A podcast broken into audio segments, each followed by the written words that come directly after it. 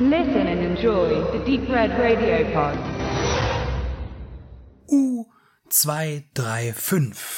Abtauchen, um zu überleben. Da sich besonders bei U-Boot-Filmen Zahlen mit Buchstabenkombinationen gut zu verkaufen scheinen, wählte man diesen deutschen Verleihtitel. Im Original heißt die belgische Produktion Torpedo. Und man erzählt uns, oder zumindest der Pressetext, dass man sich hier von einer wahren Begebenheit inspirieren ließ. Das ist schön, aber hier in der Umsetzung des Filmes schwer vorstellbar, denn definitiv ist U235 eines, und zwar ein Actionfilm. Und das führt er gleich so in der ersten Szene mit ein. Denn da bekommen wir eher den Eindruck, Inglourious Bastards zu sehen von Castellari. Denn eine Nazi-Rotte wird hier von belgischen Widerstandskämpfern gnadenlos niedergemäht mit Maschinengewehren und durch Explosionen. Und das durchaus sehr einfallsreich. Die Truppe, die wir hier sehen, das sind die Verrückten, so werden sie genannt äh, von den offiziellen Streitkräften, äh, die tatsächlich auch eigentlich gesucht werden und geächtet sind und eigentlich selbst zum Abschuss freistehen. Aber man findet eben doch noch einen Verwendungszweck für diese, für diesen wilden Haufen.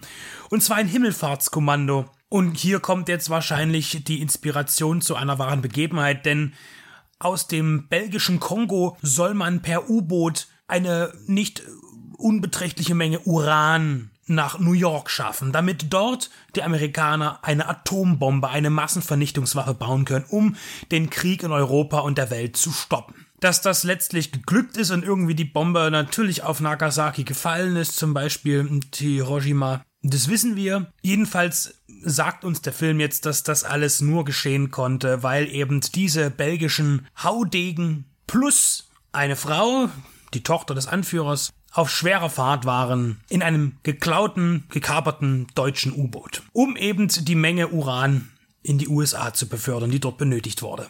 Keiner von den Leuten, die da mitfahren sollen, hat irgendeine Ahnung vom U-Boot. Man äh, sagt den Herren, sie sollen eine dreiwöchige Ausbildung erhalten auf diesem deutschen Schiff. Die Dame soll eigentlich vor Ort in Afrika auf dem Festland bleiben, in Sicherheit. Ja, und es kommt natürlich mal alles ganz anders als gedacht, denn man muss rasch aufbrechen wegen unglücklicher Umstände, die sie dazu zwingen. Äh, zudem wird dann noch bei einem mehr oder weniger, wir wissen es nicht, Unfall der eigentliche Captain getötet. Das heißt, dass der Deutsche, der genötigt wurde, das U-Boot zu erklären, den belgischen Soldaten, der wird dann äh, quasi gezwungen, dieser Leutnant äh, der Kommandant zu sein, weil keiner von den anderen ja weiß, wie man mit einem U-Boot umgeht. Man stopft viele Sachen gleich am Anfang mit rein. Es wird auch so ein bisschen eine Rassismusdebatte reingeworfen. Das heißt also der Rassismus von den Belgiern gegenüber Afrikanern. Das wird dann so ein bisschen, ja, das versiegt dann und wird dann später nochmal aufgegriffen und wird umgekehrt und alles ist schön. Ähm, und, und es folgen dann so diese üblichen Eskapaden. Man trifft auf feindliche Boote, man muss Ruhe bewahren, tauchen, aufsteigen, Manöver, Torpedoangriff. Irgendwer klemmt sich ein unter einem Torpedo, dann wird das Bein amputiert. Und dann ist die Karre natürlich total schrottreif und man muss ständig improvisieren und äh, alles aus dem Chip rausholen. Und äh, am Ende siegt man eben doch über den übermächtigen Gegner durch taktische Überlegenheit und Einfallsreichtum. Und äh, zum Schluss hin äh, treibt man die Dramaturgie so krass auf die Spitze, auch mit äh, physikalischen und menschlich-biologischen Unsinn, äh, dass das alles weit fern irgendeiner äh, glaubhaften Realität hier stattfindet. Inhaltlich ist das Ganze wirklich ein Spaßfilm, muss man sagen. Ja, also man baut auch immer wieder ein paar Witzchen ein, dann gibt es wieder sehr, sehr ernste Thematiken. Der Film schwankt da ein bisschen. Er möchte hm, denke ich, auch schwarzhumorig sein, will aber auch ernste Töne einbringen als Kritik an das Dritte Reich. Ähm, Im Übrigen, äh, wie, wie ernst die Kritik hier am Dritten Reich ist, sieht man in der Besetzung des, des ganz bösen SS. Äh, Offiziers, der ähm, in, in Rückblenden zu sehen ist, der, der vom Anführer der Truppe die Frau und das äh, Kind mit töteten den Sohn. Äh, das ist nämlich Martin Semmelrogge. Und äh, es reicht nicht schon, dass der überhaupt nicht glaubhaft ist. Äh, und eigentlich man darüber tatsächlich nur schmunzeln kann. Nein, man hat ihn auch noch den knurrigsten und ja, furchteinflößendsten deutschen Namen äh, eines überhaupt existierenden SS-Offiziers gegeben und zwar Kriechbaum. Ja, so ist das. Ansonsten haben wir eine Mischung aus belgischen und auch deutschen Schauspielern. Der Regisseur Sven Huibrechts hat hier seinen ersten Langfilm abgelegt als Regisseur und er ist, denke ich, schon ein großer Verehrer des U-Boot-Films, denn er baut wirklich alles Mögliche an Szenarien ein, die man aus diesem äh, Subgenre kennt.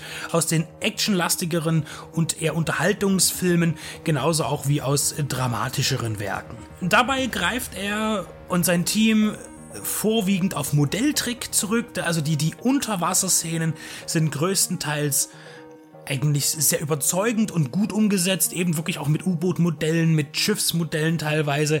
Es gibt, man, man vergreift sich ab und zu mal am CGI, was nicht so gut aussieht. Äh, das ist aber dann auch verzeihlich, denn äh, im Großen und Ganzen äh, ist man mit physischen Effekten dabei, auch gerade in der Anfangssequenz.